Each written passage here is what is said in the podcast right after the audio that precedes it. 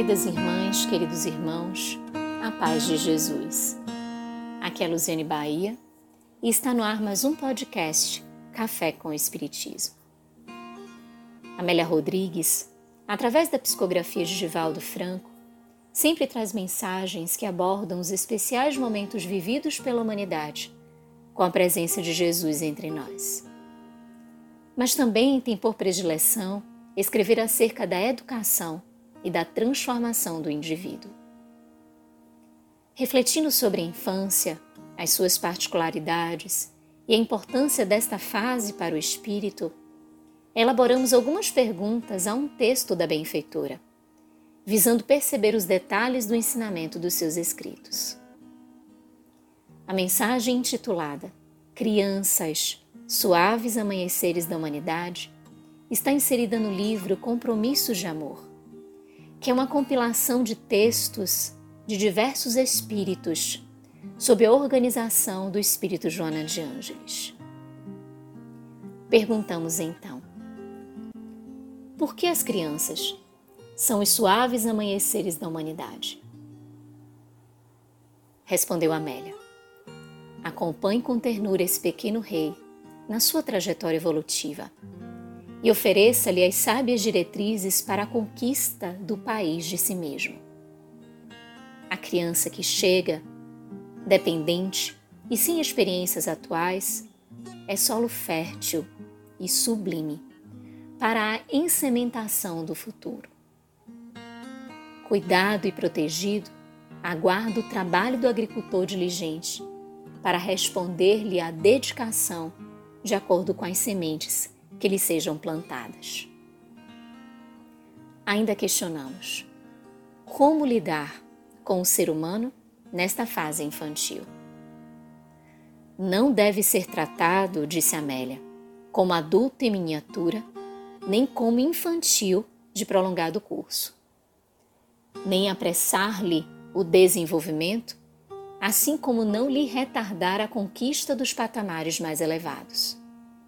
Antes, ajudá-lo a viver cada fase da sua existência dentro dos padrões que lhe correspondam às necessidades evolutivas. Trata-se do amanhecer da sociedade do futuro. À medida que se lhe imprimam nos delicados painéis do cérebro as reminiscências da conduta ancestral, compete ao educador vigiar-lhe as manifestações das tendências e hábitos arraigados trazidos de outras experiências reencarnacionistas, para serem corrigidos ou estimulados com ternura e amor. Como os pais e educadores podem auxiliar o espírito nesta fase da infância? Amélia nos diz: a criança de hoje é o cidadão de ontem que se encontra de retorno com todas as suas conquistas, embora adormecidas nessa fase inicial. O seu presente procede das experiências ancestrais, enquanto que o seu futuro será o resultado das realizações deste momento. O pequeno e frágil rei, se descuidado nas suas atitudes de hostilidade e de presunção, assumirá mais tarde posturas de sicário da sociedade ou de irresponsabilidade perante a vida. Tendo, porém, direcionadas as condutas que devem obedecer às disciplinas do dever e da verdade, transformar-se-á em construtor feliz do mundo novo. Confiado aos pais e educadores, é argila maleável em mãos de hábeis oleiros que os devolverão à vida conforme os modelarem. E então, como educar? Diz a benfeitura: educar é mais do que dissertar com beleza os temas sobre honra e valor moral, mas constitui-se de um contínuo esforço de orientar com paciência, amor e exemplificação. Quando se ama, nem sempre se concorda na área da educação com o aprendiz. É necessário fazê-lo distinguir o que é lícito e correto em relação ao que apenas parece ser.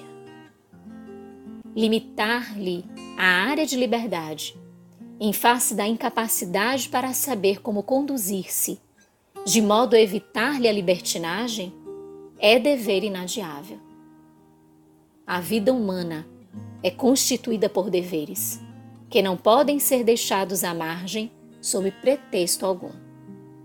À educação compete o inegável contributo de corrigir os vícios e de instalar as virtudes no comportamento do aprendiz. Diante de todas estas reflexões e advertências, que palavras finais a benfeitora nos deixa? Todo suave amanhecer alcança a plenitude do dia logo mais e lentamente chega ao seu crepúsculo. Que nenhum pequeno rei, ao chegar à idade provecta, deixe o mundo igual ao que encontrou à chegada. A todas as criaturas está destinada a inapreciável tarefa de deixá-lo melhor para aqueles que virão depois. Pense nisso. A infância de hoje é um suave amanhecer que deverá atingir o meio-dia da luz e da felicidade no amanhã. Com gratidão imensa no coração, um grande abraço e até o próximo podcast Café com Espiritismo.